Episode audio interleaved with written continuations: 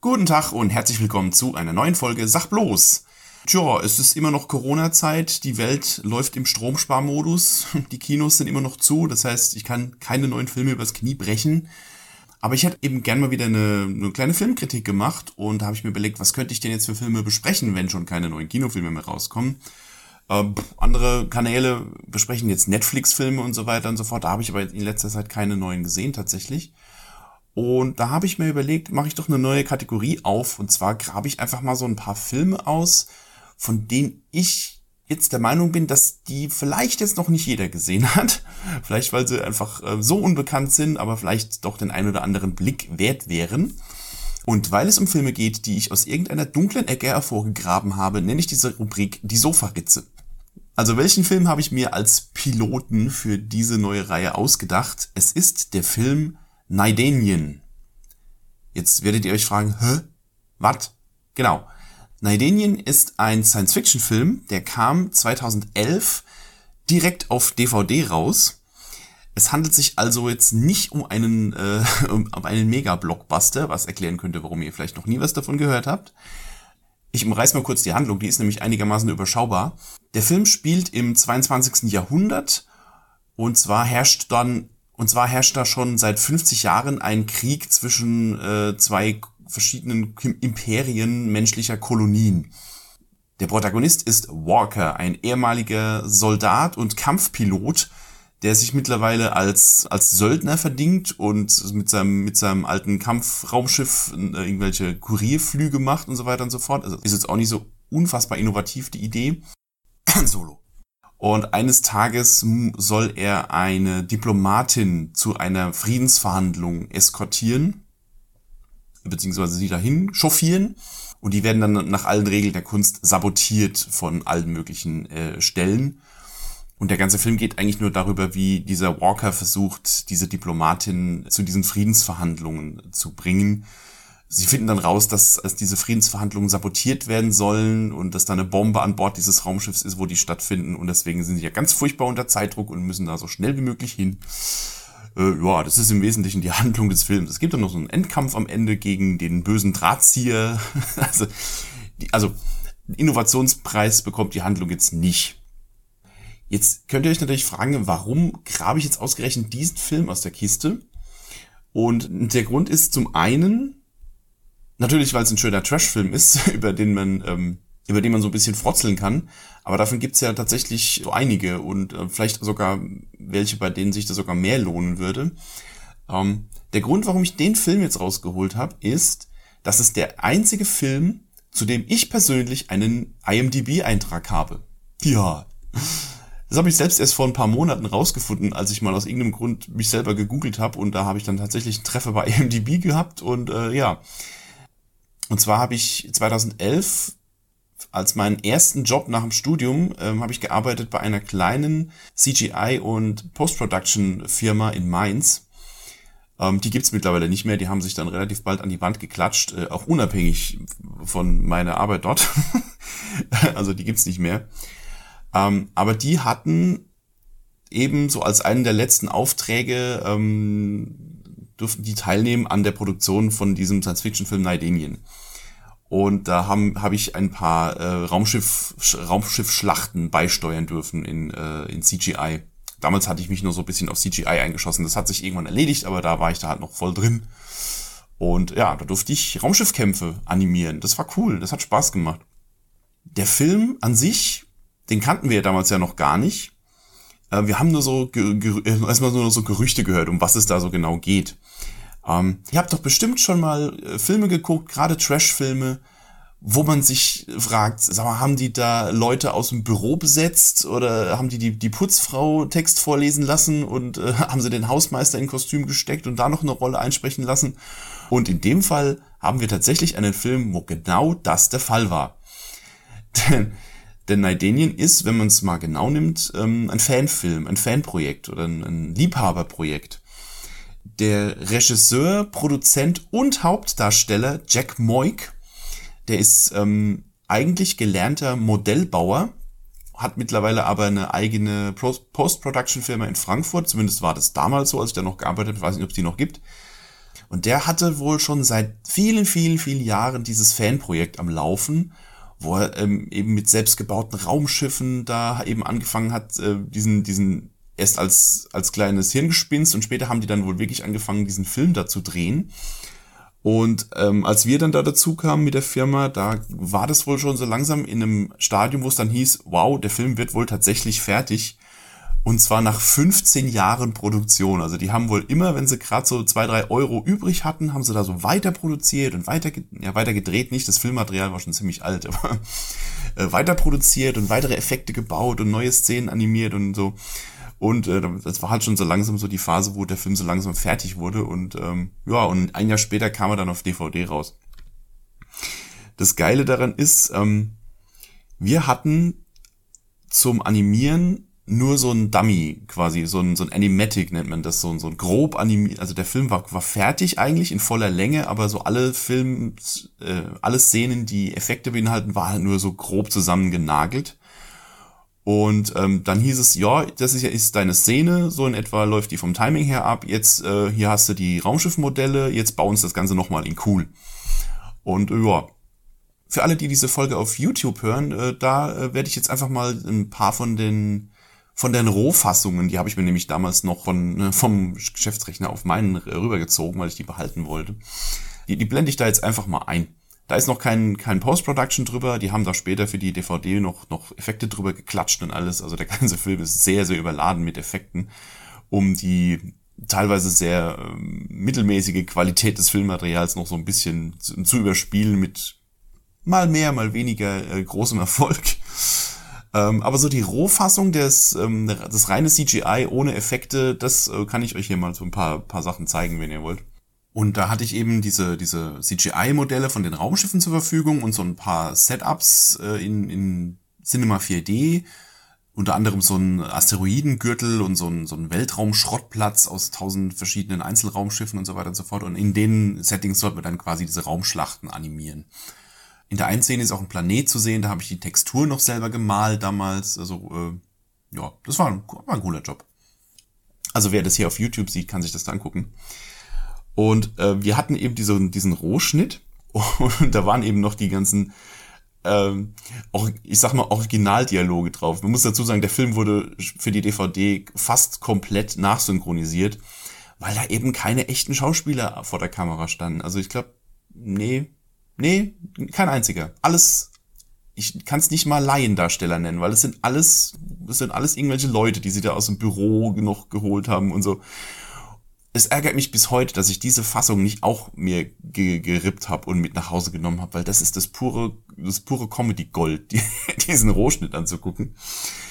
Die, die Synchrofassung später ist auch nicht viel besser, weil da haben sie dann quasi ins andere Extrem, haben sie alle so sehr besonders cool sprechen lassen und äh, keine Ahnung und es, es ist es ist es ist traumhaft ja man sieht dann es, da gibt es so Perlen drin wie äh, es draußen es findet die große Raumschlacht Raumschlacht statt die Kampfpiloten äh, düsen in ihren Kampfjets da durch, durch ein Asteroidenfeld, draußen explodiert alles und ne, das ist hier die, die reine Action und die Leute in den Cockpits äh, gucken, als ob sie gerade Bus fahren und gucken so mit völlig ausdrucksloser Miene so aus dem Fenster und, äh, und ähm, aus dem, aus dem Greenscreen-Fenster und draußen explodiert halt eigentlich alles und das interessiert die aber alles so gar nicht. Also es ist, es ist ganz, ganz toll. Also über die schauspielerische Qualität braucht man bei diesem Film nicht sprechen, die ist quasi nicht vorhanden. Der Hauptdarsteller, ähm, der halt quasi den ganzen Film trägt, der macht seine Sache schon okay, aber es ist halt auch nichts Dolles. Die Synchro ist wie gesagt auch eigentlich mehr oder weniger furchtbar. Was allerdings so zumindest mal gemischt von der Qualität her ist, sind tatsächlich die Effekte. Also ähm, ich rede jetzt nicht mal von den reinen CGI-Sachen, wo wir auch, wo ich da auch mitgewirkt habe. Das ist halt, ja, es ist halt CGI. Man äh, Raum, Raumschiff-Schlachten im Weltall sehen halt wie immer cool aus. Ähm, das hat auch eine echt eine, eine Qualität, wo ich denke, ja, das, das kann sich schon mit, jetzt vielleicht nicht mit Hollywood-Standard heutzutage messen lassen, aber es sieht teilweise schon ganz ordentlich aus. Aber vor allem auch die handgebauten Raumschiffe, die die da gemacht haben. Der, der, der Typ, der den Film gemacht hat, ist wie gesagt gelernter Raumschiff, äh, Raumschiffbauer, ja genau. Hat eine Werft im, im Vorgarten stehen. Quark, er ist ähm, Modellbauer und hat eben wie gesagt, der Film lief 15 Jahre und hatte über, über diese Zeit immer wieder mal so richtig schön handgemachte, wie damals bei den ersten Star Wars Filmen, so handgemachte Riesenraumschiffe gebaut, die sie dann auch mit so ähm, Motion Control Kameras dann in, in entsprechend aufgenommen haben und alles für das. Also diese Szenen, die im Weltraum stattfinden, äh, seien es die, die komplett aus dem Rechner stammen oder die, die sie schön klassisch mit Modellen aufgenommen haben, das sieht tatsächlich ganz cool aus und ähm, beißt sich dadurch tatsächlich so ein bisschen mit dem Rest vom Film. und die Qualität so ein bisschen so sehr stark hoch und runter geht. Aber diese Sachen sind, also für Freunde von so klassisch gedrehten Science-Fiction-Filmen wie Star Wars oder Alien oder sowas, wenn da so irgendwelche Riesenraumschiffe so schön langsam durchs Bild brummen und so, wirklich gut gemacht. Also diese handgebauten Raumschiffe, toll gemacht, wirklich da merkt man genau, da war die, da war die Leidenschaft, das war sein, das war sein Baby, hier diese, diese Raumschiffmodelle da zu bauen. Ich war einmal bei denen in der Firma da und durfte mir die angucken, also da standen noch so ein paar im Büro rum. Das war echt cool gemacht. Ja, aber ansonsten, wie gesagt, der Film wurde 15 Jahre, nachdem sie den gedreht haben, erst fertiggestellt. Das heißt, das, das Bildmaterial von den real gedrehten Szenen war, also war für die Zeit einfach furchtbar schlecht. Das heißt, man musste teilweise die, ähm, die CGI-Szenen künstlich schlechter machen von der Bildqualität, damit die sich nicht zu sehr beißen mit dem gedrehten Material. Und dann haben sie eben anschließend noch da eine ganze Wagenladung After Effects Effekte drüber geklatscht, da alles, alles mit, alles leuchtet, alles hat Nebel und so alles um diesen, diese Qualität so ein bisschen, diese mangelnde Qualität so ein bisschen zu verstecken. Das sieht manchmal ganz cool aus. Es gibt so eine, auch so ein paar Schlachtfeldszenen, wo so ähm, Soldaten über ein Schlachtfeld laufen. Und wo dann auch äh, halt so CGI-Raumschiffe im Hintergrund rumfliegen, die die dann beschießen und ähm, das sieht schon gar nicht mal schlecht aus. Also da, da, da fliegt dann auch so der, ähm, wenn da irgendwelche Einschläge neben den sind, da fliegt dann so der Dreck weg und so. Das sieht teilweise schon ganz ordentlich aus. Auch das Rotoscoping, wenn dann die Soldaten, die eigentlich vor grün gedreht wurden, dann da in den Hintergrund eingebaut wurden, was auch nicht nur eine Kiesgrube war, wo sie irgendwo gedreht haben. Ähm, und dann mit Matte Painting, also mit ähm, wirklich handgemalten Hintergründen, dann so den Hintergrund aufgefüllt haben. Das, solche Sachen, die sind echt gut gemacht. Also Effekte können sie schon. Ähm, aber dann gibt's halt auch andere Szenen, die waren dann wiederum weniger geil gemacht, wo dann die Leute wirklich so, so, so, so matschig ausgeschnitten vor so, einem vor so einem CGI-Hintergrund stehen und es gab eine Stelle, da dreht sich eine Figur auf die Seite und dann war so die, die Nase für einen Moment wegge, weggekiet. Also, ja, also, ähm, das, die, die, die optische Qualität ist teilweise wirklich sehr, sehr gut, so was die Effekte angeht. Und manchmal, ähm, ich weiß nicht, ob dann der Praktikant an dem Tag vielleicht dann dran war, aber sie mussten den Film auch, glaube ich, dann so ähm, irgendwann relativ schnell fertig kriegen. Als es dann hieß, sie kriegen einen DVD-Release für den Film tatsächlich, dann hatten sie auf einmal einen, einen Abgabetermin und dann musste es wohl schnell gehen. Äh, nach 15 Jahren mussten sie sich dann am Ende dann doch noch beeilen und ähm, an manchen Stellen sieht man es halt dann doch schon. Also für Freunde von dilettantisch gemachten Effekten, unfassbar schlechtem und so mittelgut drüber synchronisiertem Schauspiel und für Freunde von so kleinen Indie-Science-Fiction-Filmen würde ich den tatsächlich mal empfehlen. Gibt's wie gesagt nur auf Blu-ray und DVD. Ich weiß gar nicht, ob man dann irgendwo streamen kann, keine Ahnung. Ich, falls ich es finde, äh, schreibe ich es noch in die Beschreibung drunter. Auf jeden Fall meine Sternstunde in der Filmgeschichte, mein einziger Eintrag bei IMDb äh, unter, unter ähm, äh, CGI Graphics äh, steht da mein Name und äh, ich bin ein winziges kleines bisschen stolz, dass ich da dabei war. Ähm, ja, den wollte ich euch auf jeden Fall mal vorstellen. Wer Bock auf sowas hat und, und Spaß an Trashfilmen hat, kann gerne mal reinschauen. Ja, ansonsten, das war's dann für diese Folge. Ich äh, guck mal, was ich sonst noch so an Perlen so ausgraben kann, von denen ich jetzt denke, die hat vielleicht jetzt auch noch nicht jeder gesehen. Mal gucken, was ich dann sonst so für die, für die kinoarme Quarantänezeit ähm, noch so an, an Folgen raushauen kann. Es wird auf jeden Fall in absehbarer Zukunft noch einen weiteren Final Fantasy VII Podcast geben, wo ich mit Andy meine Gedanken und äh, Reaktionen quasi auf das Final Fantasy VII Remake noch zum Besten geben werde. Das kommt dann raus, sobald wir beide mit dem Spiel durch sind. Wir sind ja beide leider keine Berufsvideospieler und haben kleine Kinder zu Hause, deswegen zieht sich das so ein bisschen, aber äh, wir genießen das in vollen Zügen und dann werden wir euch ein bisschen drüber berichten. Wahrscheinlich dann, wenn schon alle keine, wenn, wenn alle schon alles über dieses Spiel gesagt haben und dann kommen wir noch hinterher gedackelt. Dann wird äh, demnächst auch noch ein weiterer Videospiel-thematischer Podcast kommen. Den gab's bei ähm, lieben Parappa schon an Radio Zockerbude zu hören. Den gibt's dann auch bei mir dann demnächst, äh, wo wir uns über die Legacy of Kane unterhalten haben. Da, das war auch ein sehr schöner Podcast. Wer noch nicht gehört hat, darf das dann bei mir gerne tun. Das hat sehr viel Spaß gemacht. Und filmtechnisch, ja, ähm, Viele fanden ja die Idee mit dem Videoabend ganz cool. Das werden wir auch auf jeden Fall wieder machen. Dann jetzt vielleicht nicht nochmal mit dem Disney-Film gleich, sondern mal wieder mit was anderem. Aber diese Kombination mit Parappa und Hude, das machen wir auf jeden Fall nochmal. Das hat auf jeden Fall Spaß gemacht. Und was wir ansonsten so an Themen ausgraben, ja, schauen wir mal. Es wird wahrscheinlich noch einen Batman-Podcast geben, ähm, nach unserem Podcast mit Hude und Parappa über die alten, also die, die 90er Jahre Batman-Quadrologie, äh, werden wir dann wahrscheinlich bei mir erstmal die Nolan-Trilogie angehen und was danach so passiert und ob wir dann noch weitere Batman-Filme äh, angehen und was es da sonst noch so gibt zu dem Thema, das äh, werden wir dann in der Zukunft entscheiden. Und was ich tatsächlich auch jetzt mehr und mehr vorhabe, je länger ich das Final Fantasy VII Remake spiele, ist ähm, erstens das Original nochmal zu spielen.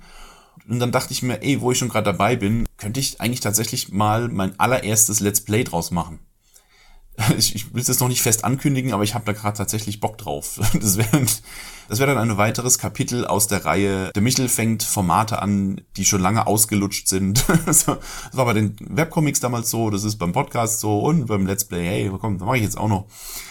Ähm, ich habe auf jeden Fall Bock drauf und es wäre vielleicht so ein, so ein ähm, auch ein kleiner Weg, ein bisschen mehr Material hier für den YouTube-Kanal noch zu generieren, wo ich jetzt nicht jedes Mal andere Leute vors Mikrofon zerren muss und sie ihrer wohlverdienten Freizeit beraube. Ja, mal schauen, ob das funktioniert, äh, ob, auch ob ich das technisch überhaupt auf die, auf die Reihe kriege. Aber da hatte ich tatsächlich mal Bock drauf. Allein, weil ich das Original mal wieder spielen möchte. Da halte ich euch aber auf jeden Fall auf dem Laufenden, sollte das äh, Form annehmen. Ja, wie gesagt, ihr hört es, ich versuche ein bisschen äh, die kinofreie Zeit zu überbrücken. Äh, wie lange die auch immer dauern wird, schauen wir mal.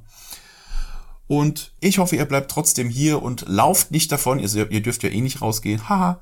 Wenn es euch gefallen hat, dann äh, erzählt es gerne weiter, drückt die ganzen Knöpfchen, die man drücken kann, damit andere Leute das mitbekommen. Das wäre sehr schön, gerade jetzt. Wäre wär doch ganz nett, wenn noch ein paar Zuschauer dazu kämen und vielleicht noch den einen oder anderen Videoabend mitmachen. Wenn ihr ein bisschen chatten möchtet, in der Videobeschreibung ist der Link zum Discord-Server. Da könnt ihr gerne mal vorbeischauen. Da ist auf jeden Fall noch Platz für den einen oder anderen. Wenn ihr mich ein bisschen unterstützen möchtet, auf Patreon und Kofi steht die Kaffeekasse, da könnt ihr gerne den einen oder anderen Groschen reinschmeißen und ansonsten, ja, ich wünsche euch einen wunderschönen Abend, Mittag, Morgen, wann auch immer ihr euch das angehört habt. Und wir hören uns in der nächsten Folge. Bleibt gesund, bleibt daheim und bis dann dann.